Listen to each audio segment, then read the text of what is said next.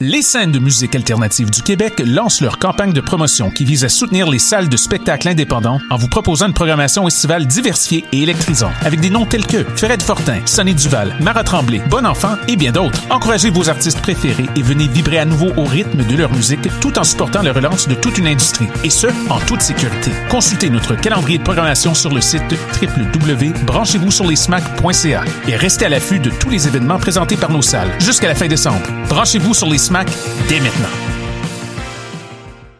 La saison théâtrale 21-22 d'Espace Libre est lancée. Huit propositions artistiques, un spectacle déambulatoire dans les rues du Centre-Sud, sept spectacles en salle et plusieurs spectacles offerts en web diffusion. Théâtre en extérieur, comédie, drame historique, documentaire, drag king, cinéma d'art, performance, cirque et cabaret font écho aux titres qui résument la programmation. Rendre visible, rendre audible. Procurez-vous vos billets dès maintenant sur espacelibre.qc.ca.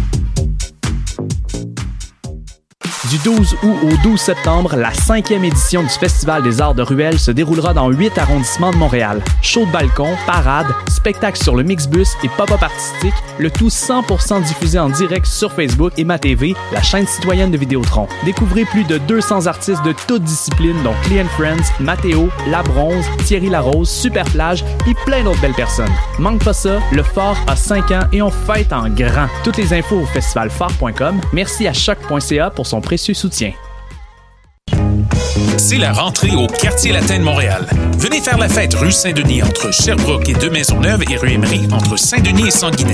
Vos restaurateurs, microbrasseurs et détaillants préférés ont hâte de vous retrouver. Venez profiter de la bonne ambiance des terrasses et de la piétonisation pour vos 5 à 7 entre amis. Pour la rentrée, on se retrouve au Quartier Latin. C'est Salut, c'est Valence. Vous écoutez choc.ca. si le soleil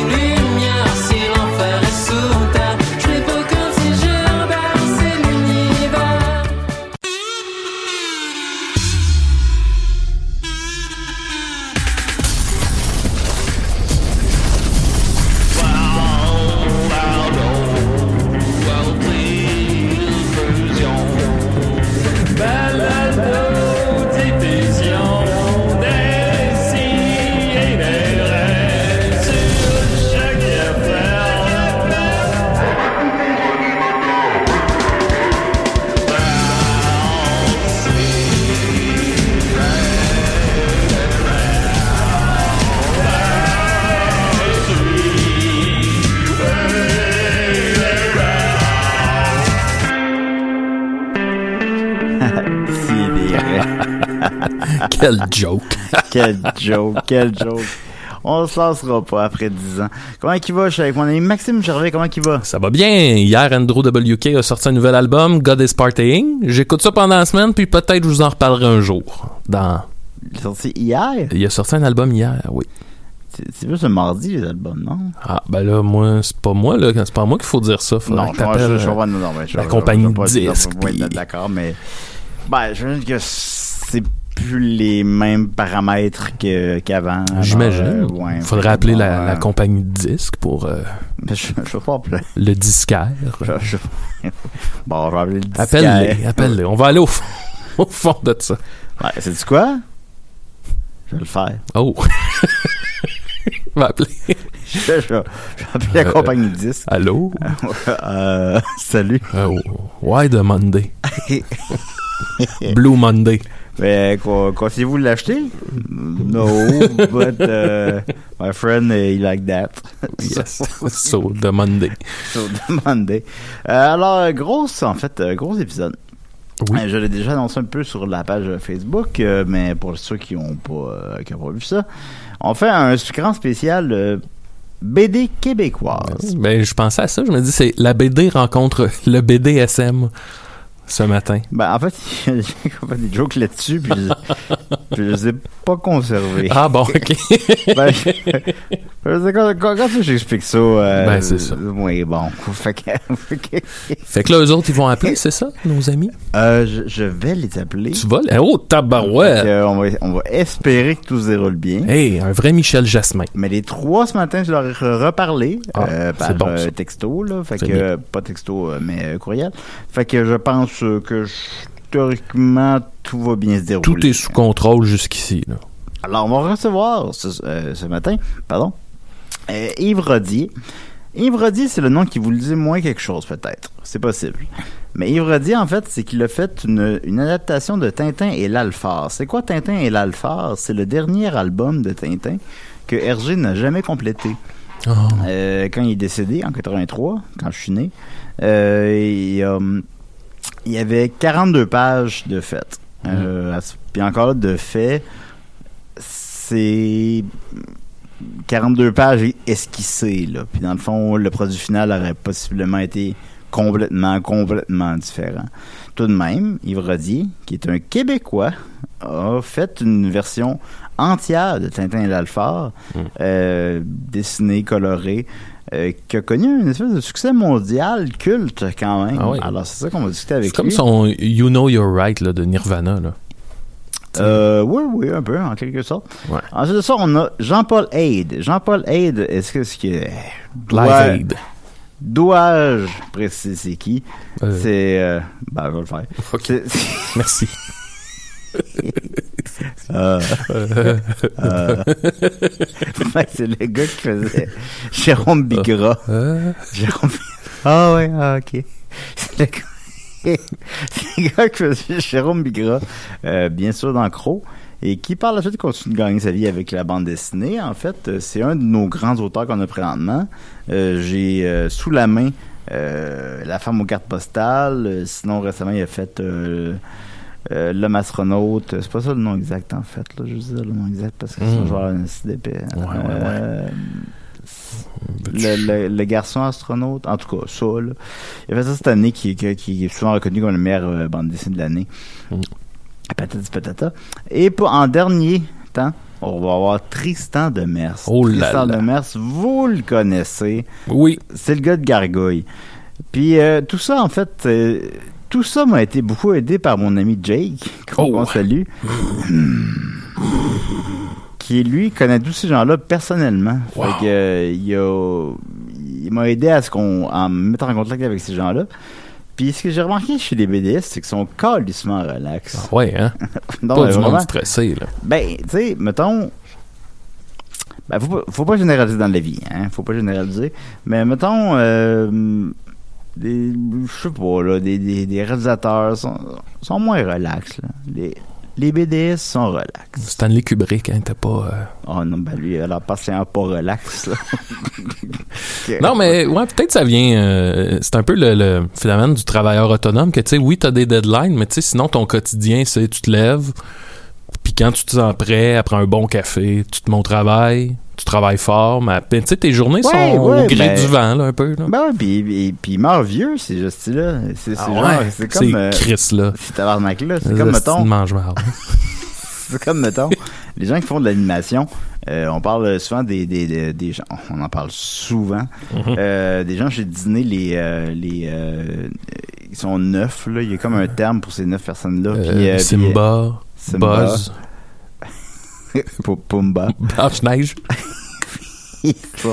Ces gens-là, c'est des animateurs Oui, qui, qui sont des, qui travaillent depuis les années 30. Et ouais, Puis je pense qu'il y en a qui sont encore en vie. Ces gens-là vivent comme 100 ans parce qu'on dirait qu'ils vivent au ralenti. Ben, ils dessinent. C'est comme des arbres. Que- vais dessiner Alors, on va commencer avec Yves Rodier. du Donc, gazon. euh, donc, euh, je vous l'annonce, l'ordre, ça va être Yves Rodier, Jean-Paul Aide et euh, Tristan Demers. Tristan Demers que, Jack m'a averti, oh, euh, il y, a- il y a de la jasette. Parfait. Fait qu'on va essayer On de... va essayer. Ouais, là, il est déjà 11h10, là, au fond. là. Non, non, c'est ça, ça. Alors, euh, donc, euh, j'avais dit, on va commencer avec euh, Monsieur Rodier. alors, Monsieur Rodier. Alors, Monsieur Rodier, je m'en vais dans mes messages. OK. Ouais, ouais. Ici, j'ai mon numéro de téléphone. alors, on y va, on y va. OK. Piton. Oh, il y a quelqu'un qui appelle, mais là. Qui appelle, mais c'est pas... Ouais, c'est p- en tout cas, c'est pas. Pas d'adon. hein? Des, des sidérés?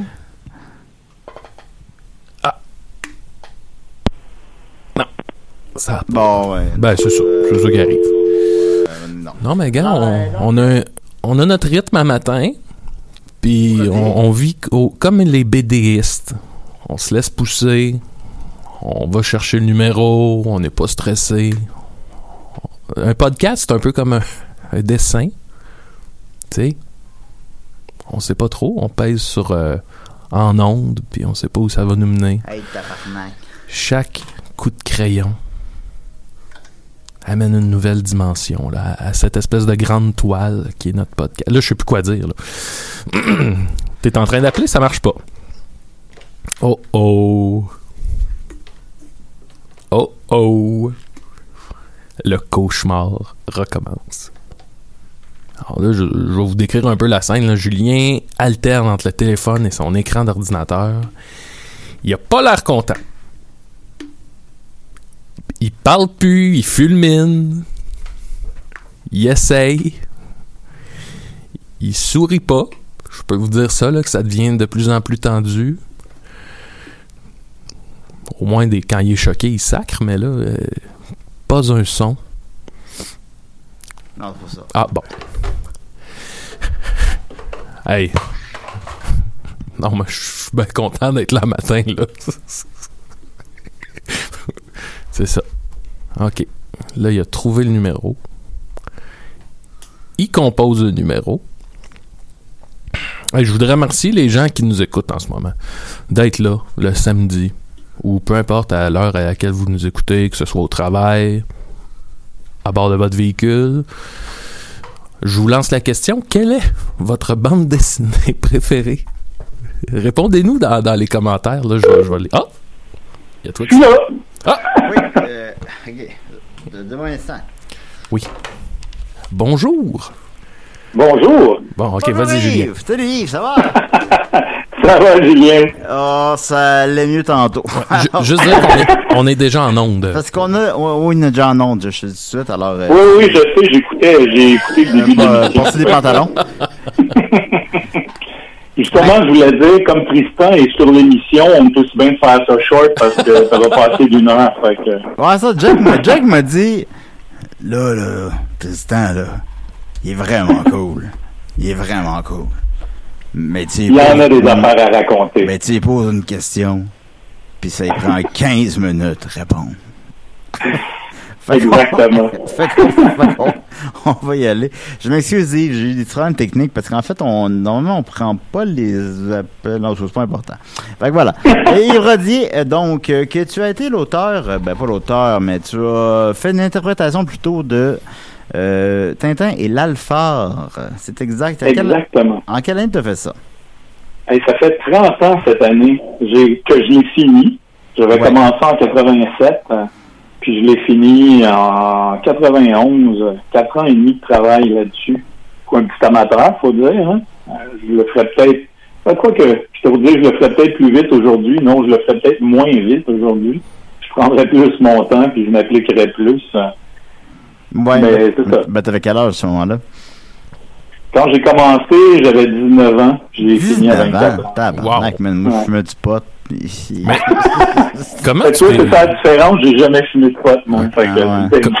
comment, comment tu t'es retrouvé avec ce, ce- cette tâche-là à accomplir? C'était pas une tâche, c'était vraiment par passion, tout simplement. C'était, c'était, euh, dans le temps, le livre des croquis d'Hergé est sorti. Puis, Ouais, euh, je, je, je t'interromps, on va mettre en contexte, Ouais. en fait, euh, c'est quoi Tintin et l'Alphard à la base? ben, comme tu as expliqué tantôt, c'est vraiment ça. euh, c'est que c'est l'album sur lequel Hergé travaillait quand il est mort. Et donc, ça n'a jamais été terminé. C'était vraiment une première ébauche parce que quand on regarde comment Hergé travaillait, surtout dans les dernières années, ça pouvait y prendre dix ans à écrire une histoire. Fait que c'était premier jet, deuxième jet, troisième jet, puis il retravaillait sans arrêt jusqu'à la fin pour avoir un album le plus peaufiné possible. Bon, Fait et puis, partir, puis Tintin et Oui. Justement, effectivement, ça a pris quelque chose comme une décennie à faire, puis ah, facilement, au oui, final, c'est pas le meilleur Tintin, on, va se le dire. Tout à fait, mais parce- en fait, il a comme utilisé des parties de l'histoire qu'il avait commencé à écrire au début des années 60 euh, pour faire euh, Vol 714 pour Sydney. Parce qu'il que Avec lui est sorti-. Ouais, c'est ça. Et, et- mais il devait, cette histoire-là, pas avec des extraterrestres, mais un détournement d'avion, puis tout ça, ça devait être dans euh, Tintin et les Bigotidos, ce que ça s'appelait à l'époque. hein. Et euh, euh, finalement, ben le monde était comme tanné d'attendre après un nouvel album de Tintin. Ses assistants ont dit qu'il faudrait sortir de quoi? Fait qu'Hergé a fait bon, ok, on va, on va utiliser cette partie de l'histoire-là, puis on va développer ça vers autre chose. Donc, il a emmené des extraterrestres là-dedans. Et là là. C'est qu'à ce moment-là de sa vie, en fait, euh, sauf erreur, Tintin et les Picaros, c'est en 76. Puis à ce moment-là de sa Exactement, vie... l'album, ouais. Bah, l'album, ouais. Euh, puis à ce moment-là de sa vie, en fait, il ne faisait que vivre de sa notoriété, mettons. C'est pas nécessairement une mauvaise chose, mais c'est qu'il était, il, il était trop impliqué par le fait qu'il est RG. Puis il, il prenait pas le temps de travailler. Il prenait. euh, Ben, il- malheure- Il, il- écoute, il avait passé comme 30, 40 ans de sa vie à ne faire que ça, à être assis tout le temps à sa table à dessin. Il n'avait jamais fait de voyage, à part quelques petits voyages autour, aller en Suisse, euh, en France, des affaires comme ça. Et là, il s'était fait une nouvelle femme dans les années 60, qui, elle, Fanny. était jeune, puis elle avait envie de vivre, puis elle avait envie de voyager. Puis Hergé a dit, ben, je pense que ma job est faite. Euh, je vais vivre un peu plus que de travailler. Il n'y avait plus vraiment besoin de ça. Sauf qu'il y avait une équipe en arrière qui attendait tout le temps une nouvelle job. Tu sais, il fallait qu'ils justifient leur salaire. Mais eux autres, ça hein. aurait, ça aurait été quoi qu'il n'y en ait plus de Tintin, tu sais? Sérieusement, ben, non, à l'époque, écoute, euh, tu sais, aujourd'hui, Tintin, c'est, c'est, c'est vieillot, disons. C'est resté vraiment dans son époque. C'est devenu une pièce de musée, en fait. hein. C'est- je pense que c'est ce que Moulinsart voulait, euh, en faire un produit de luxe, une pièce de musée. Ouais. Malheureusement, les enfants s'intéressent moins à Tintin aujourd'hui. euh, parce qu'il n'y a plus rien pour les enfants, de toute Ben, façon, tu, avec tu Tintin. devances un peu mes questions, en fait. C'est que j'ai l'impression que... Non, j'ai pas de souci. Mais j'ai l'impression que Tintin, maintenant, c'est traité comme une pièce de musée. Ouais. Là, Et- là, il y a plus... euh, les jeunes s'intéressent pas à Tintin. Fait que ça va, Mhm. ça, ça va n'aller qu'en s'empirant. Euh, Ben, puis là, ben, c'est juste, mais mettons, Tin- Tintin, présentement, c'est traité comme des produits de luxe. C'est traité comme des, Exactement, ouais. des, des, des- des espèces de... Un bonhomme Tintin dans une voiture qu'on a vu dans un Tintin dans deux cases euh, pour, euh, Oui. pour euh, 95 pièces. Exactement, puis ils te sortent, euh, c'est pas moins 100 voitures de Tintin qu'on a vu dans une case, puis 400 bonhommes de Tintin qu'on a vu dans deux cases. L'idée, c'est de faire du cash avec Tintin. Il y a plus... Puis bon, de l'autre côté, ils se donnent bonne conscience en disant non, non, on a fait aussi un musée RG, donc on préserve l'œuvre. En fait, c'est rien de ce que... Ben, c'est sûr que Hergé voulait faire de l'argent avec son œuvre aussi, mais son idée, c'était de faire des histoires pour amuser les enfants depuis le début, tu sais. Et ça, ça a complètement été mis de côté. Ouais, ouais, non, je comprends.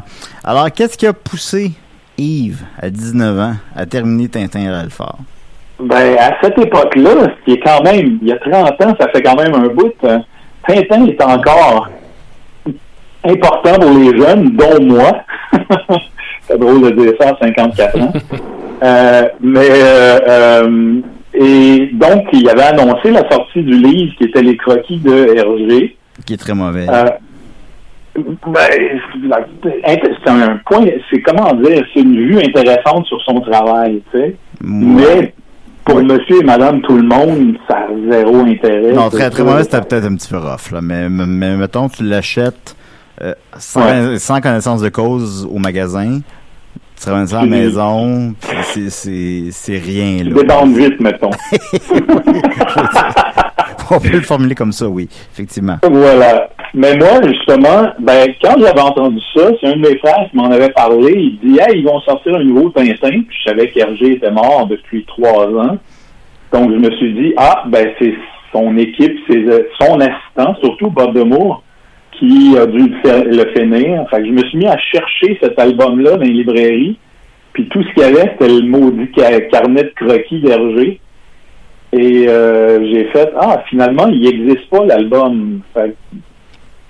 Avec l'innocence d'un jeune de 19 ans qui sort du cégep, euh, c'est comme euh, Ah, ok, non, je vais le faire, moi. C'est à peu près ça. Ben, quand même, ça, mais ça Tout le, cheminement de ma pensée, c'était ça, tu sais. Ben, ça, c'est le cheminement de ta pensée, mais qu'est-ce qui a été le cheminement du projet au final? Ça, ça a-tu quand même connu un succès d'estime? Au final, tu as le droit de faire une seule scène là-dessus? Non.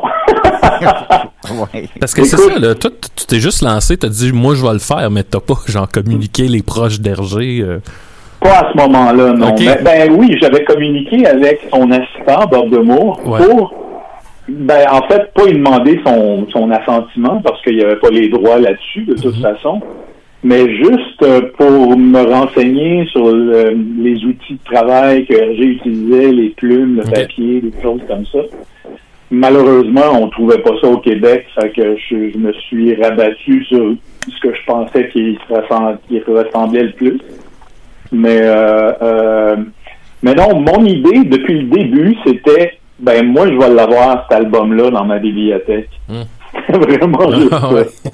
Bon, ben, Fait ouais. que, mais en même temps, plus j'avançais dans mon travail, plus je me je m'appliquais sérieusement et j'ai toujours voulu faire de la BD. Ça avait toujours été mon but dans la vie.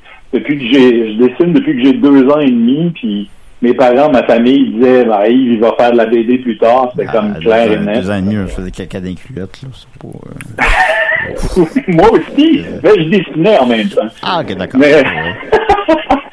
Et, euh, et, euh, et donc, je m'étais dit, ben, en faisant ce travail-là, si j'arrive au bout, et j'étais convaincu, tu sais, à 20 ans, t'es convaincu que vas arriver au bout de n'importe quoi. Fait que je m'étais dit, je vais me rendre jusqu'au bout, puis après, ben, j'aurai quelque chose à montrer pour aller me chercher de la job en BD. Parce que je voulais être publié en Europe. Moi, faire de la BD, pour moi, c'était vraiment travailler pour le journal Tintin ou le journal de Spirou ou pour Pile Gadget ou toutes les affaires que j'avais lues quand j'étais jeune.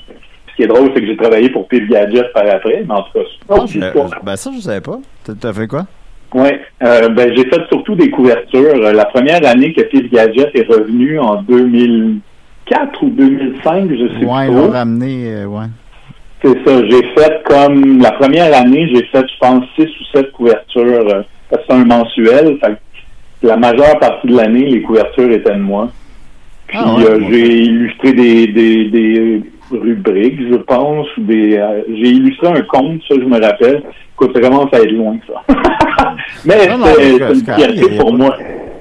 Il n'y a, a pas trop de métier. Euh, mais aussi, ben, de toute façon, l'histoire, l'histoire durait 42 pages, en quelque sorte. Que Encore là, fait, ouais.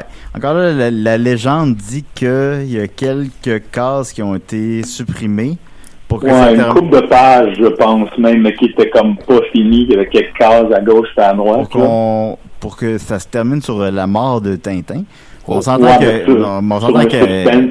ouais, mais on s'entend qu'Hergé n'aurait pas tué Tintin, là. Mais toi, il a fallu que tu inventes une fin. Ouais, ouais. J'ai, j'ai. Bon, écoute, quand je me suis lancé, je n'avais pas pensé à ça. Je me disais, quand ça me viendra, ça me viendra. Puis je m'étais mis tout de suite à dessiner les planches que Hergé avait déjà élaborées. Puis au fur et à mesure, je sais pas en combien de temps juste, en discutant avec un de mes amis aussi qui est un, un fan de Tintin, j'ai élaboré la finale que j'ai découpée puis que j'ai, j'ai dessiné à la suite. Avec la mort de Rassapopoulos. Ouais, ça, ça, ça me paraissait assez logique quand même, parce qu'on sent, on sent qu'Hergé, écoute, à l'âge qu'il était rendu, euh, puis en plus malade comme il était, il savait que ça allait être le dernier si jamais ça sortait. Et il mettait en place, on dirait, des choses pour que ce soit assez final. Ouais, Tu ouais. sais, il a fait rencontrer une femme euh, à Tintin dans Oh, les, oh. les premières planches. Ouais, Moi, j'ai- poussé ça un petit peu plus loin à la fin où vraiment il demande pour sortir. euh, Ouais, peut-être intéressé, oui. Ouais, Tintin a l'air surpris puis il répond pas. Fait que moi, j'ai pas voulu m'avancer sur Il y a ça aussi dans les, pense. dans les derniers Astérix, il y a ça aussi un peu, parce que c'est des personnages, des personnages des années 60 de la BD belge sont comme asexués un peu. Puis, Ouais, asexués et euh, la plupart euh, masculins, sauf dans Astérix, c'était quand même des femmes, mais qui qui qui pas des rôles principaux. Mais ça, les auteurs ont toujours dit, la censure belge ou française, je pense qu'il était la pire encore. Aussitôt que tu dessinais une femme dans les BD dans les, années 50, euh, tu te faisais censurer, c'était... Fait beaucoup Ouais. d'auteurs de cette époque-là étaient accusés de misogynie, tandis qu'en réalité, c'était juste parce qu'ils voulaient continuer à travailler. Ben. Ils dessinaient des femmes, ils en dessinaient plein la slide, Ben, mais ils pouvaient pas les mettre dans le BD. c'est- bien cool de dire Ah, Tintin, il est gay, euh, blablabla. Mais c'est pas, mais c'est pas ça, il est pas gay, il est asexué. Il est pas gay, il est, Il le, est le asexué sexe n'a pas sa place. Non, c'est ça, il y, a, il aucune forme de sexualité dans les albums. Exactement. Effectivement. Hum, C'est Faut dommage. pas oublier, c'est pas, c'est pas des humains, ces personnages-là, en fait. Tu sais, Ouais. c'est- t'es vois pas man- ben, t'es vois manger peut-être une couple de fois, t'es vois jamais aller aux toilettes, t'es vois jamais, tu sais. Ce serait bon, ça. ben, moi, je lirais- Capitaine Haddock qui chie, là. Hey, hey, man, Mais- Tintin fait caca, là, je suis le premier à l'acheter. Milou, il arrête de marcher, puis genre, il fait une petite crotte. Tu pourrais là. partir une nouvelle série, un peu comme euh, Paul, euh. Paul euh, lâche un pet dans le métro, Ouais. des choses comme ça. Paul fait caca, on pourrait le voir. Écoute, on a déjà dépassé notre temps, mais je veux quand même un, genre de... Bon, attends, je, je sais, man, on aurait, j'aurais pris une heure. Mais un petit 30 secondes, Yves, par la suite, euh, vous avez travaillé sur des sur des séries animées, sur Fantomètre, Le Marsupilami, Papyrus, euh, Bob, Bob Moran. Qu'est-ce qui se passe avec Yves maintenant? Euh, Yves a pris sa retraite en 2014. J'ai fait euh, des BD euh, personnels qui ont été publiés en Europe. Les aventures de Simonian chez Glénat et les aventures d'El Spectro euh, aux éditions du Lombard. Et finalement, je me suis tanné parce que ce qui intéresse le monde de Yves Rodier, c'est surtout Tintin. Que. T'es pogné avec ça. Ouais. Je suis pogné avec ça et euh, les éditeurs, c'est pas le monde qui te valorise le plus. Tu sais, ils te font toujours sentir comme s'ils te font une faveur en publiant. Fait que euh, j'ai tout lâché ça, puis maintenant je gagne ma vie surtout en faisant des dessins de commande de Tintin. Euh, Ah ouais? Donc, je travaille directement pour des fans. Ah, je sais que ça comme une espèce plaisir. de vengeance. là. Ben, pas vengeance, c'est pas le bon mot, là, mais une espèce de... de- en tout cas, ma- ma- maintenant, tu travailles pour ces gens-là qui t'ont couru après, euh, v'là 30 ans. Exactement. Ouais, Puis, ouais. écoute, eux eux autres, ils, ils te font pas sentir que, que- qu'ils te font une faveur, s'ils sont vraiment contents. Et moi, je sollicite jamais personne. C'est le monde qui me contacte, qui disent euh, est-ce que tu pourrais me dessiner telle affaire? En fait, c'est du commission work, comme on appelle dans le, le comic book, là, tu sais. Comme les vieux dessinateurs qui euh, qui travaillent plus pour le comic book, mais qui continuent à faire des dessins quand même pour les fans, ben j'ai comme j'ai comme traduit ça pour la BD européenne, mettons. Ah bon. Ben, merci beaucoup, Yves. C'est, c'est, pour, pour Ça m'a fait plaisir. c'est- Non, non, non, c'est fascinant pour vrai. Je parlerai de ça pendant deux heures. Moi, j'adore ça. J'adore, j'adore Tintin, j'adore. euh, Euh, moi aussi. Puis, euh, ben, Maxime moins, là, mais. puis- Ok, c'est- Un peu. Bon, on ira prendre une bière ensemble, puis on en jasera. Ah bah oui, ce serait le fun. Fait qu'on voit un, te- un dessin de Tintin qui fait caca. Puis euh, je te souhaite une très belle journée. Ça marche. Merci beaucoup, merci beaucoup, au revoir. On vient de parler avec Tintin. Peux-tu croire qu'on vit ça un matin? On a parlé avec Tintin. Ok, alors, ah, Le, le toupette ben drette dans les airs dit Hey, c'est sûr, touche-moi pas le toupette. c'est sûr. Alors, euh, Jean-Paul Haid, alors là, je Hmm. vais juste chercher dans mes courriels. J'ai écrit ce matin, ça va prendre deux secondes. Ben oui. Pendant que tu cherches ça, moi, je veux dire aux gens, euh, je, je prépare une chronique d'humeur au sujet du spectacle de Limbiskit à Lollapalooza. Le nouveau look de, de Fred Ouais, Durst. mais euh, toi, fais ce que tu as à faire, là. Moi, je vais, je vais parler au nom. ok, ok. Fait que, en préparation à ce grand dossier, non, c'est pas un grand dossier, là, mais cette chronique-là, euh, allez l'écouter, tapez Limbiskit Lollapalooza 2021. Écoutez-le. Digérez-le. Je vous invite à aller écouter leur participation à Woodstock 99 en complément. Puis on va s'en rejaser bientôt. Ça est le dernier album d'Andrew WK. Fait que euh, on va se faire une belle grosse chronique. Oui, allô? Euh, Jean-Paul? Oui, bonjour. Oui, c'est Julien, ça va? On est déjà en onde, je t'avertis tout de suite. ok, je dirais pas trop de niaiseries. Non, ça va. J'ai de la misère avec. Absolument, les gens appellent. que- Fait que quand faut que moi j'appelle, j'ai de la misère. Mais comment Ah, il va? Jean-Paul Aide, donc. Comment il va? Bon. Ben, il va bien, il va pas payer, il va pas payer pantoute. Ben oui, on vient de parler avec euh, Yves Roddy pendant quand même euh, un genre de 20 minutes. Ça, ça, ça devait être 15, c'est devenu 25. Fait que je sais pas comment je vais gérer l'émission, là, mais en tout cas.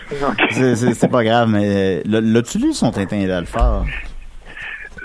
À, à son Tintin et l'Alpha, je l'ai pas lu, j'ai vu des extraits. Oh, Euh, ah oui, hein? Ouais. Ouais. Ouais, c'est ça. Regardez l'original, là.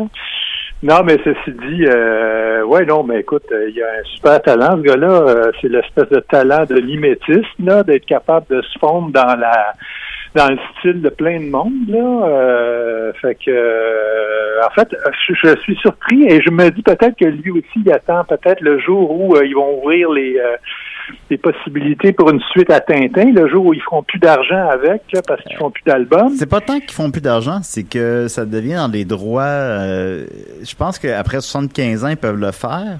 Donc, à 75 ans après Tintin et les Picaros, théoriquement, ils peuvent faire les Picaros, Picaros, enfin bon, ils peuvent faire un nouvel album. 75 ans après la mort de l'auteur. Ah ouais, Pas- ok, pas après ok. Ah bon, d'accord, d'accord. je viens de péter ta ballonne dans Ben oui, j'ai pété une ballonne de genre 6 ans, là. bon, c'est pas grave. Euh, Jean Paulette, pour euh, ra- rapidement, ben, bien évidemment, t'es bédéiste. Euh, aussi, ben, tu as fait, euh, bon, c'est Jérôme Bigras, on va, on va se le dire, un classique de la bande dessinée québécoise. Et cette année, Le Petit Astronaute, qui est un, qui, qui est presque la BD de l'année, peut-être, là. Euh, comment tu vis avec la réception de la bande dessinée? Ah, écoute, euh, ben super bien. Très euh, mal. non, oui, oui, non, ah oui, non, c'est un grand drame dans ma vie. Euh, non, non, euh, au contraire, c'est euh, non. Écoute, je suis, je, suis, je suis évidemment toujours un peu surpris parce que tu sais jamais. Tu sais, chaque fois que tu sors un album, tu te dis, hey, ça va être quoi? Puis les gens s'attendent toujours à à que tu accotes la qualité du précédent. tu sais. Fait que plus tu fais des albums, euh, plus la barre est haute. Ce qui fait que là, euh, visiblement, en tout cas, ça a bien été. Ce qui fait que ça me fait très peur pour le prochain, en fait. Mais euh, mais non. Mais non. Donc, euh, tout ça pour dire que non, c'est que c'est un accueil euh, exceptionnel pour une BD québécoise. On s'entend chez un éditeur, La Pastèque. Gros éditeur ici, mais petit éditeur en Europe. Bon, Fait qu'on n'a pas un- les moyens. Paul sortent, euh, partout dans le monde, quand même, non? Oui, c'est pas tellement de sortir partout dans le monde, mais d'être capable d'avoir, comme une grosse machine, quand tu sais que tu as un bon album, euh, tu sais, as des décisions financières à prendre pour la promotion. Euh, tu sais, il y a comme un, tout un jeu, c'est une industrie, hein, tu sais, en Europe, là, fait que c'est sûr que la pastèque, malgré toutes les bonnes intentions puis leur talent, c'est un petit joueur par rapport à des très gros groupes. Ce qui fait que la bonne carte qu'on a dans notre jeu, c'est que les libraires capotent euh, sur l'album en. Europe. Est-ce que c'est à Ça, cause ben, du écoute. propos? Ou, euh, Euh, écoute, euh, ça a ému beaucoup de monde. Le Ouais. propos, peut-être un peu, mais je pense que ça, ça rejoint de façon beaucoup plus universelle, parce que bon, faut le dire, là, les auditeurs le savent peut-être pas, mais ça parle de handicap. Ça parle d'un petit garçon, Tom, qui naît avec un handicap et qui euh, l'histoire est racontée par sa sœur euh, dans ses qui raconte un peu ses souvenirs d'enfance. Donc c'est c'est euh, écoute, c'est un peu tranche de vie, euh, puis euh, c'est quelque chose qui est assez émouvant et je te dirais à ma surprise, plus ou moins, je l'espérais, mais c'est beaucoup plus universel que euh, de s'adresser uniquement qu'à des personnes qui sont exposées euh, à des situations de handicap. Moi, c'est un peu la peur que j'avais, mais finalement, c'est n'importe qui qui a un cœur à bonne place se trouve touché. Puis écoute, c'est assez unanime chez les libraires en Europe. Euh, donc, écoute, avoir la- l'appui des libraires qui sont les, des ambassadeurs de première ligne pour un album, c'est comme un gros plus. Fait que je suis très heureux. Non, je comprends ça, effectivement. C'est, ça qui est, je pense, entre autres, évidemment, une des forces de l'album, c'est que si t'as le moindrement un peu de cœur, euh, c'est, brise-cœur. C'est, ben, ben, c'est difficile, c'est, ben, c'est de l'humanité pure. C'est de l'humanité pure, c'est, se donner soi-même. Mhm. Alors, euh, je pense que là-dessus, c'est très fort. Puis aussi, ben, on t'associe à la BD. euh, moi, je t'ai connu, évidemment, euh, avec Jérôme Bigras. Mes parents Mhm. étaient, étaient abonnés à Croc, je sais pas pourquoi, d'ailleurs. Ah ouais? Euh, mais ils étaient, abonnés à Croc. Fait que j'ai ça. Puis moi, je sais rien que les BD, là. Tout, tout, tout le texte, puis ça, c'était quoi? C'était 80, des 85 pages, là. Tout le texte, je trouvais ça plate. Mais euh, les BD, je lisais ça. Je lisais Gabory, je lisais Toi, je lisais Red Ketchup. Et puis Jérôme Bigras, c'est bon, c'est bon, c'est bon. Euh, t'as refait un album récemment de Jérôme Bigras, justement. Est-ce que c'est un Euh, ben, qui va... Ben, ça fait quand même euh, presque 10 ans, je pense à 2010. Ah, 10 Euh, ans? Ok, j'aurais, cru, ouais. pardon, mais ouais. Ben, c'est ça. Donc, ça s'appelait Le fond du trou. Euh, c'est ça. Le fond du trou, c'est une histoire donc inédite qui n'avait pas paru initialement en magazine parce que les albums que je sortais de Bigra, c'était en fait des recueils de ce qui était sorti euh, à l'époque en magazine. Tandis que là, c'est vraiment une histoire à part. Puis c'est une histoire euh, longue, pas des pas un assemblage de courtes histoires de deux pages. là. Ouais. Et euh, le, tout le principe reposait sur le fait que l'album est troué, carrément troué. Il y a vraiment un trou. Non, c'est ça, il, il est vraiment, je veux que ça soit clair pour l'auditeur, euh, l'album est littéralement troué. Oui, exactement. Que, Donc le, c'est que- le trou, euh, le trou arrive sur chacune des planches à un endroit précis, puis le trou est intégré à dans, dans l'histoire, dans chaque planche. Est-ce qu'on pourrait euh, le transporter avec un porte-clés, par exemple, ou... euh, Euh, euh, ouais, un porte-clés, oui. Mais c'est très drôle parce que ça fait une drôle de façon de lire. Moi, moi, maintenant, c'est rendu quand je l'ouvre, je mets toujours le pouce dans le trou. Tu sais. Ah ouais. Ça devient comme une espèce de palette là, Ouais, ouais. euh, de peintre. Mais, euh, mais donc, c'est ça l'idée, c'est que le trou devient un tunnel et devient des passages. Et il va finir par devenir, en fait, une espèce de que le trou tunnel à voyager dans le temps où les personnages peuvent rentrer dans le trou pour aller sur les autres pages et éventuellement rentrer en contact avec ce qui s'en vient dans l'histoire ou le passé ou, pire, sur- avec eux-mêmes dans 30 pages. Tu comprends? Fait que là, ça devenait, tu sais, une espèce de Back to the Future euh, à la puissance 10, là, tu sais. Ouais, ouais. Ah non, mais c'était- du Claude Meunier, mettons, dans le bon sens du terme. C'était du Claude Meunier en BD. C'était quelque chose de, de- qui, qui était euh, qui était révolutionnaire un peu, là, presque. Là. Ça, ça s'est jamais vu dans la bande dessinée mondiale. Ça s'est jamais vu, là. Ben euh, oui, ben c'est ça, ça, ça- Écoute, c'est devenu euh, ce genre d'affaire-là, c'est devenu un, un mouvement, ce qu'on appelle la méta BD. En Europe, il y a eu euh, tout un mouvement. Enfin, je dis un mouvement. je pense que c'est ça, c'est un groupe. un mouvement. Nomme-moi nomme-moi donc une méta BD, là. Une méta BD, ben écoute, euh, il y a une série qui est très connue, hein, quelqu'un pour qui j'ai j'ai énormément euh, de, de mon Dieu. Euh, il s'appelle vraiment Marc-Antoine Mathieu. Marc-Antoine Mathieu qui appelle Julius Akfak. C'est euh, qui est une espèce de fonctionnaire des rêves. Et euh, chacune des BD euh, joue aussi, mais c'est- c'est plus euh, je veux dire, c'est, c'est- on est moins dans l'humour pur, c'est, c'est, c'est, c'est plus philosophique, là. Mais tu sais, genre, il part à la recherche du point de fuite, de, de la perspective. euh, et il a fait lui aussi une, une page trouée, euh, pas trouée dans le même sens que moi, avec un, un- un trou qui traverse tout l'album. C'est juste une page, une fenêtre ouverte par laquelle on voit la case, la, la case de la page suivante.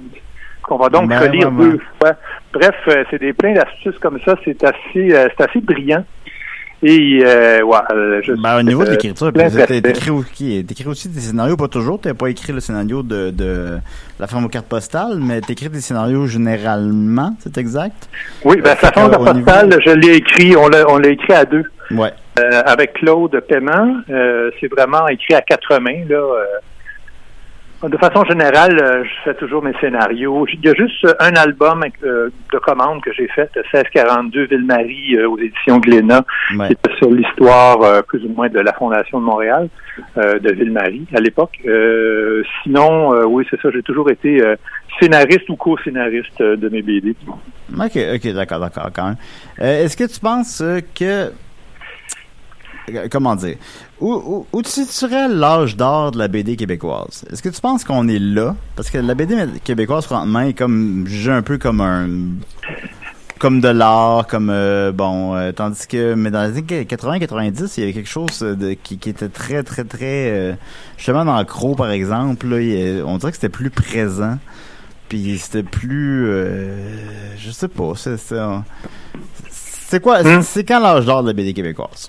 Ah, écoute, euh, c'est sûr que je suis bien mal placé pour le dire parce que c'est encore récent. Oh, sais, on pas, euh, Il n'y a pas de, réponse définitive là-dessus. Ben, écoute, là, je, te dirais, je te dirais qu'en ce moment, je ne peux pas appeler ça l'âge d'or, le temps le dira, mais euh, c'est une, une période particulièrement particulièrement effervescente parce que depuis les années 2000, il y a plusieurs choses qui sont arrivées. Il y a l'arrivée d'éditeurs. On n'avait pas d'éditeurs dans le temps. Je veux dire, il y en avait, ça s'était Ouais. c'était publié en magazine. Euh, on cherchait, écoute, on allait faire du démarchage auprès d'éditeurs généralistes là, qui faisaient de la pop psychologie puis des livres de cuisine pour leur dire Hey, ça serait le fun que vous fassiez de la BD, tu sais. Puis euh, évidemment, quand on arrivait à le faire, je veux dire, les éditions logiques qui ont édité euh, euh, Jérôme Bigra avec beaucoup de courage, euh, les toutes les toutes premières euh, séries, donc dans les années 90, il il y a eu deux albums qui sont sortis.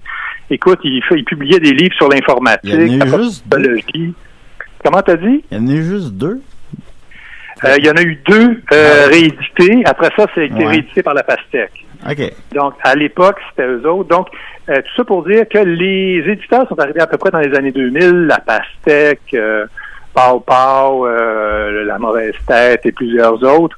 Et euh, évidemment, avec ça est arrivé l'engouement pour le roman graphique.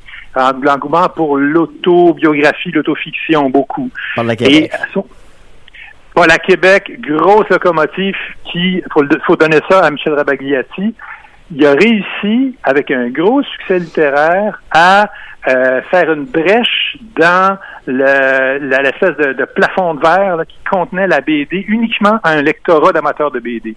Avec Michel Rabagliati, tout à coup, les gens qui lisent des romans se mettent à, ouvrir- à rouvrir un album de BD, chose qu'ils n'avaient pas fait depuis leur jeunesse. Puis tu sais, le gros lectorat, il est où? Ben, il est ça- dans tous ces ça gens-là. tu change notre rapport à la bande dessinée aussi, parce que la bande dessinée, quand on était jeune, c'est 44 pages. C'est- C'est Astérix, Astérix et les Gaulois. C'est 44 pages. Exactement. L'arrivée du roman graphique, c'est Ouais. très différent. Il n'y a pas de nombre de pages prescrites. C'est un peu, le- c'est le, un peu le, Le euh, la définition de. Oui, c'est ça. C'est un peu de la définition. Euh, on, on est en dehors. On déformate en fait la bande dessinée. Et puis, ben, par définition, ça va devenir des, des trucs assez euh, épais, avec beaucoup de pages, et donc qui vont rappeler le roman, d'où l'appellation roman graphique. Ben, Je te dirais que le roman graphique, c'est absolument pas euh, une, une façon de dire que c'est de la bonne ou meilleure bande dessinée qu'autre chose. Il y a des merdes Non, sans nom. c'est un, un- un changement de format, c'est tout. Pas. Exactement, c'est juste un fond. Ouais. Mais donc, c'est ça, je trouve qu'en ce moment, là, on vit une période absolument florissante pour puis aussi l'arrivée de filles, et énormément de, de- d'autrices qui arrivent, euh, de jeunes autrices dans les nouveautés. Écoute, je, je pense qu'il y a plus de filles que de gars, là. Fait que donc, je me dis, tu sais, on est en train de faire un rattrapage qui se fait pas en Europe, parce qu'au Québec, ce qui est très particulier au Québec, c'est qu'on n'a pas le poids de la tradition comme il y a en Europe. En Ouais. Europe, Ouais. tu fais de la BD, tu as, l'ombre pesante de Hergé et de Payot et les Schtroumpfs, tout ça. Tu sais, que c'est, c'est une espèce de tradition nationale. Fait que quand tu es jeune et que tu vas commencer à partir de zéro, si tu veux faire un style qui est un peu en dehors des normes, faut que tu te battes un peu contre cette tradition-là qui, qui a imprégné les lignes éditoriales de tous les éditeurs. Tandis qu'ici, tout était à faire, tu sais. On était en fait, en fait, ni plus ni moins que faire les balises de ce que, éventuellement, on appellera la bande dessinée québécoise. Mais, bref, tout ça pour dire que des succès internationaux aussi, les nombris Rodier, euh, qui, euh, de- Mais les nombris, on, oublie que c'est québécois. Les nombris, effectivement, comme tu le mentionnes, c'est un des plus gros succès chez Dupuis. Puis c'est Oui, un, exactement. C'est un- couple euh, québécois qui fait ça. Puis euh, je pense malheureusement que Monsieur Tout le Monde n'est pas au courant de ça. C'est c'est c'est euh, Oui. D'abord une question bête. Est-ce qu'on peut est-ce qu'on peut gagner sa vie avec la bande dessinée au Québec au Québec? Au Québec, c'est assez difficile si tu restes au Québec. Si tu te, si tu fais euh, des contrats à l'étranger, c'est plus possible. Mais il y a des compromis à faire. Premièrement, il faut que tu aies le talent pour le faire parce qu'évidemment, il faut que tu accotes les talents internationaux parce que là, il faut que tu sois euh, au palmarès des meilleurs dessinateurs ou scénaristes, mais à côté de toi, tu as des Italiens, des Allemands, des Français. Tout le monde va frapper à ces portes-là. Euh, et il faut que tu acceptes aussi de faire de la commande beaucoup euh, avant qu'on te fasse confiance pour un album euh, de ton propre chef, tout ça, à moins, sauf exception, parce qu'il y en a, entre autres les nombris, ils sont arrivés avec leur projet.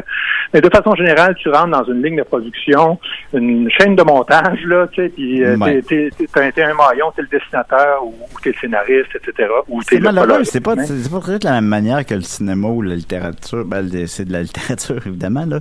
Euh, mais c'est pas traité de la même manière, un peu, on dirait. C'est, t'es, t'es, t'es comme plus un tâcheron qu'un, qu'un artiste.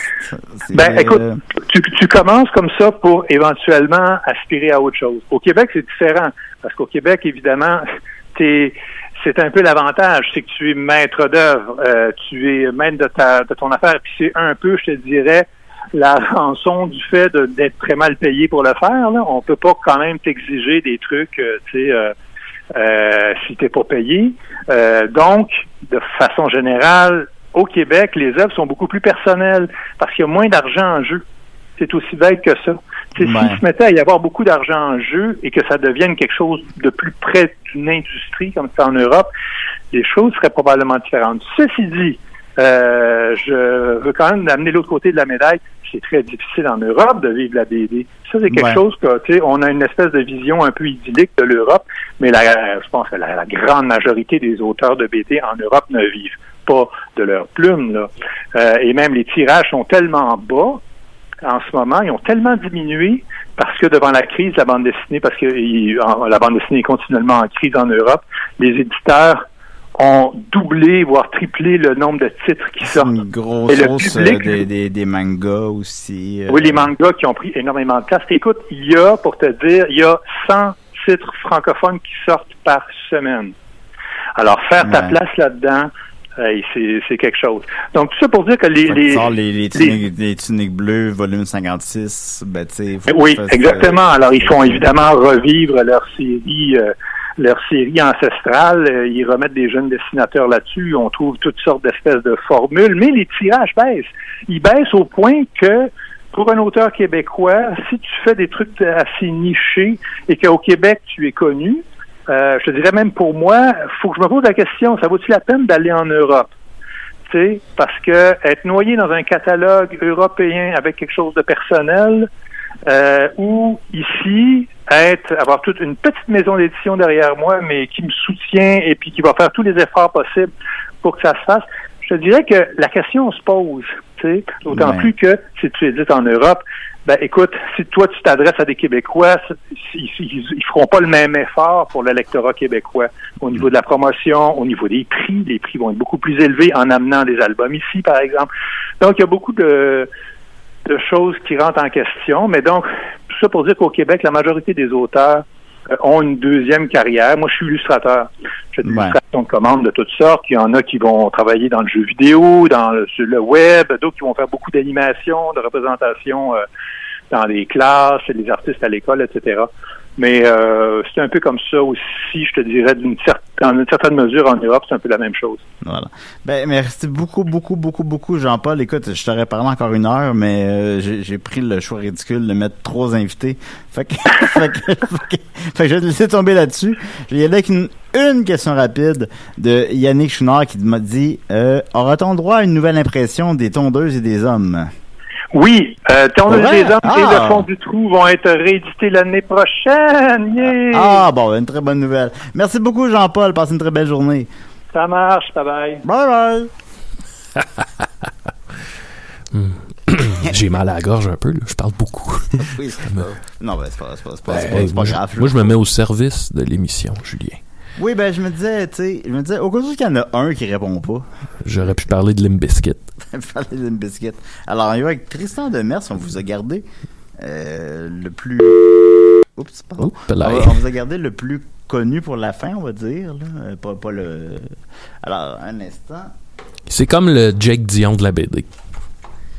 Ben, il y a trois personnes qui m'ont dit Vous avez pas invité Jake Dion Je suis comme, Ben, on l'a invité genre six fois. Ouais, c'est ça. Quand j'ai dessiné Alice, je voulais pas montrer la sexualité. En même temps, faut que t'en montres.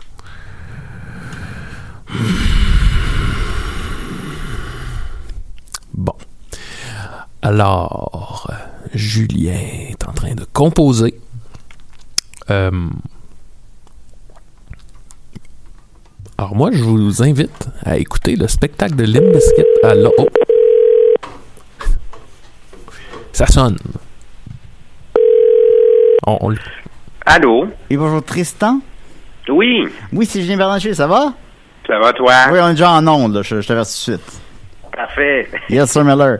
Euh, c'est parce que quand, quand, quand je, quand je prends les appels, ça va pas pire. Quand je fais les appels, ça, à chaque fois, j'ai de la misère. Mais Ben, on est très content. Tristan Demers, Tristan Demers, par où commencer? Évidemment, le créateur de Gargouille. Je suis avec mon ami Maxime Gervais Bonjour. en onde. Salut. Allô, allô. Bon, bonjour. Et comment s'est déroulée ta matinée? Ah, ben moi, euh, écoute, je suis en train de terminer. J'ai un livre sur la pop culture des années 80 qui sort le 3 novembre et que je concocte avec Jean-Sébastien Girard, là, qui est à la radio de Radio-Canada. Oh ben. Alors là, je suis en train de vérifier euh, toute la maquette, puisqu'on sera chez l'éditeur euh, mardi. On a plus de 200 photos dont il faut négocier des droits. Euh, donc là, j'avais un- je devais échanger une coupe de photos là, sur Getty avec euh, photos de Madonna puis de Jane Fonda, entre autres, ce matin. Et puis, et puis euh, sinon, j'ai une autre série qui s'appelle Oupelay, une série de BD pour les 19 ans. Euh, Oupelay, ça, je fais ça avec euh, Dr Nadia Gagné, qui est psychologue. Alors là, je suis sur les derniers, euh, les dernières planches du euh, prochain album qui va paraître et c'est une série de BD qui outille les enfants pour apprendre à mieux gérer euh, leurs petites émotions du quotidien finalement. L'anxiété de performance, des choses comme ça. Quand je me un fâche parce que j'ai la Ah oui? diarrhée, qu'est-ce qu'il faut que je fasse? Ah, faut que tu prennes mon palais spécial gastrique. Non, il n'existe pas encore. Mais euh, Ouais, écoute, ben, euh, tous les thèmes sont possibles. Là, euh, évidemment, avant qu'on tombe sur euh, le, le, le, le, le frère de mon cousin trans euh, sort de prison. Euh, Ça serait peut-être un peu plus pointu. On va commencer par le TDAH puis l'intimidation, puis on verra par la suite. Mais c'est une série qui est bien mal fun. Sinon, ben, j'ai le prochain Gargouille aussi qui, euh, qui sort bientôt, donc je suis en train de faire un, un peu le plan promo pour ça. Puis j'ai hâte de me promener. Parce que normalement, je visite des salons du livre. J'en ai manqué 19 dans quatre pays en 18 mois de pandémie, évidemment. Il n'y a plus de salon parce que, bon, les gens me disent, ben voyons, on peut pas recommencer. Ben non, parce que quand tu vas au théâtre ou au cinéma, tu es assis, tu regardes dans la même direction. Au salon du livre, on est 120 000, on se promène, on tapote tout, puis on va dans tous les sens. Évidemment que c'est pas bon pour le virus, ça là. Fait que nous, on n'a toujours pas recommencé à travailler. Fait que je prends du contrat de décembre, puis sinon pour le reste, euh, des projets télé, des choses comme ça, mais j'ai pas de tournage non Projet plus en ce moment. Fait que écoute, je que décide, je me souviens que tu as travaillé pour euh, Vidéotron, euh, Vi- Vidéoway, plutôt. Oui.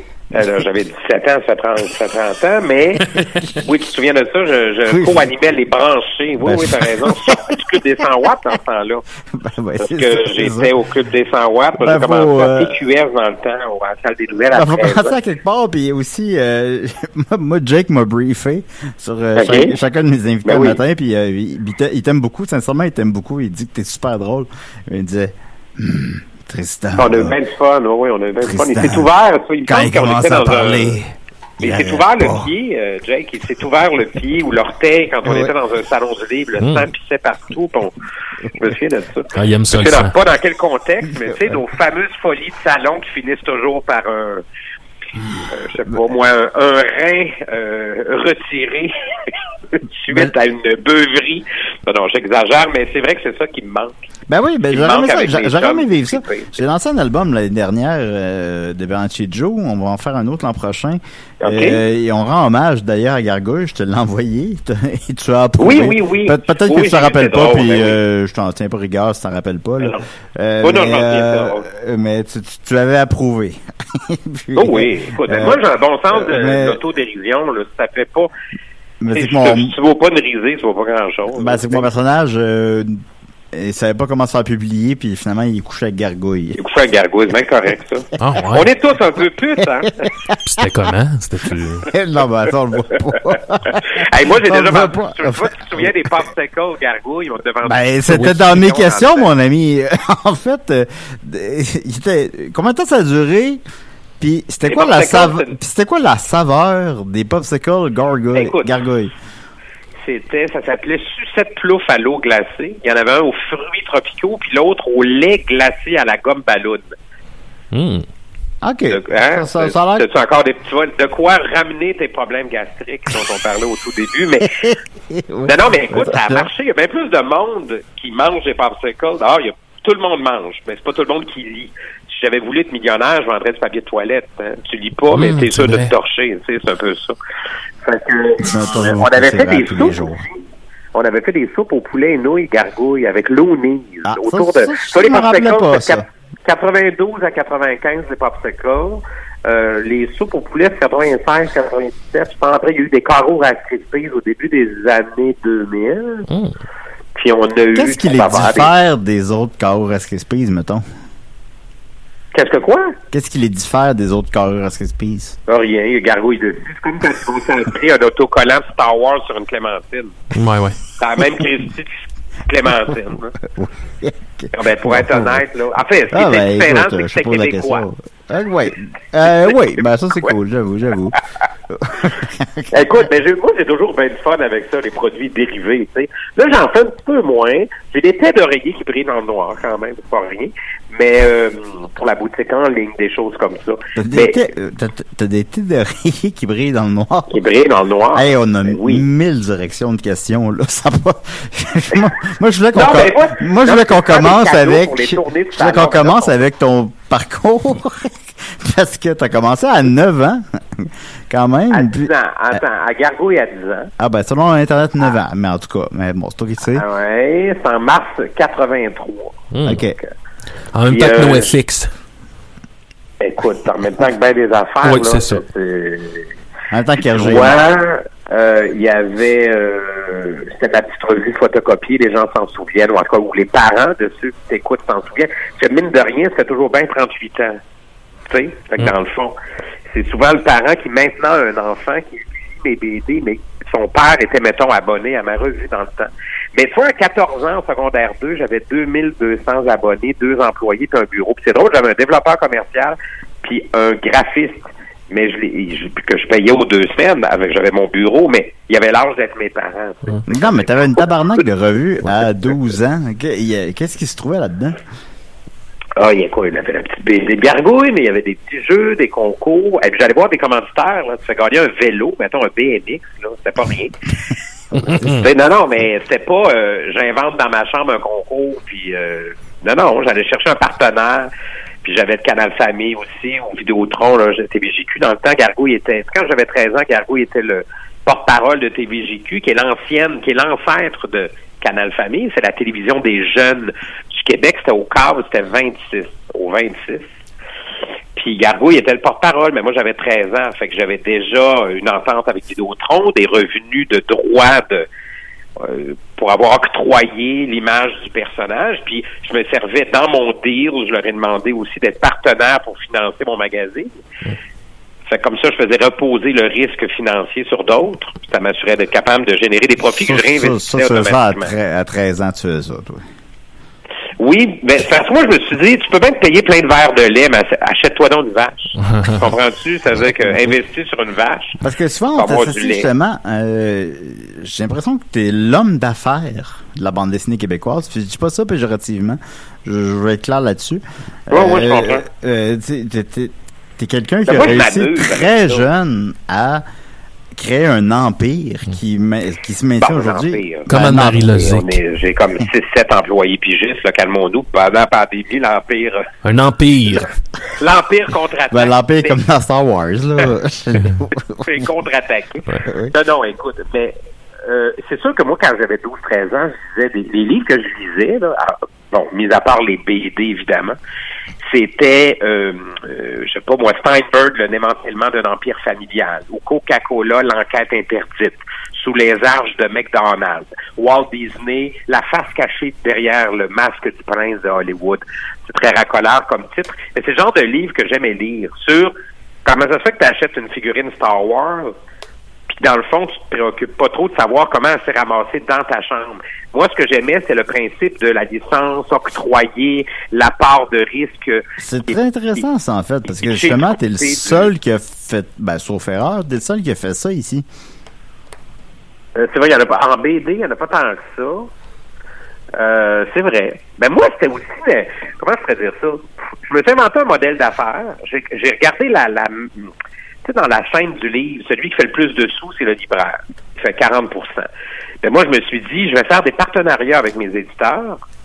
D'abord pour garder les droits liés aux produits dérivés. Puis souvent, tu signes un contrat avec un éditeur. Puis là, il y a une clause qui dit les produits dérivés sont à lui. Je fais parfait. As-tu engagé quelqu'un qui va pitcher pour faire des pyjamas, des boîtes à lunch, des napperons gargouilles? Il dit non. Mais pourquoi tu gardes les droits? C'est dans ton modèle d'affaires d'éditeur. Tu ne t'as pas prévu de toute façon faire des, des carrés au Rice Krispies, je vais m'en occuper. Qu'est-ce que t'en penses? Fait que moi, j'ai toujours retiré cette clause-là. des- Non, mais c'est parce qu'à un moment donné, prouve-moi. Je veux mettre la donnée, mais c'est fucking personne qui est payée pour s'occuper d'en développer. Je vois pas pourquoi je te donnerais des droits que je pourrais moi, octroyer à quelqu'un d'autre. Comprends-tu? Fait que c'était tout des. Fait que là, je me suis dit, je vais m'arranger pour être le meilleur client de mon éditeur en étant le libraire ambulant de mes propres livres. Ce qui fait que quand je fais un salon du livre, depuis 36 ans, les salons, ben, j'agis comme libraire. Donc, je fais la cote d'un libraire sur les livres que je vends, plutôt, qu'être- plutôt que de faire 8 à 10% sur des livres que je fais vendre à un libraire qui représente l'éditeur dans un stand au salon de Sept-Îles, mettons. Ça se fait que c'est moi qui arrive avec mon stock des palettes. Je vais les rouler, puis au moins je peux gagner ma vie comme ça. Je peux me concentrer sur le créatif. Puis j'ai pas besoin de vendre des hamburgers ailleurs en plus. Ben, Tristan, on n'a plus, on a plus une seconde. On finit sur cette belle on note. finit là-dessus. Et puis, je trouve ça plate parce que pour vrai, je te jure, ce matin, j'ai lu euh, Tintin et le Québec bye. puis Astérix chez les Québécois puis j'aurais vraiment voulu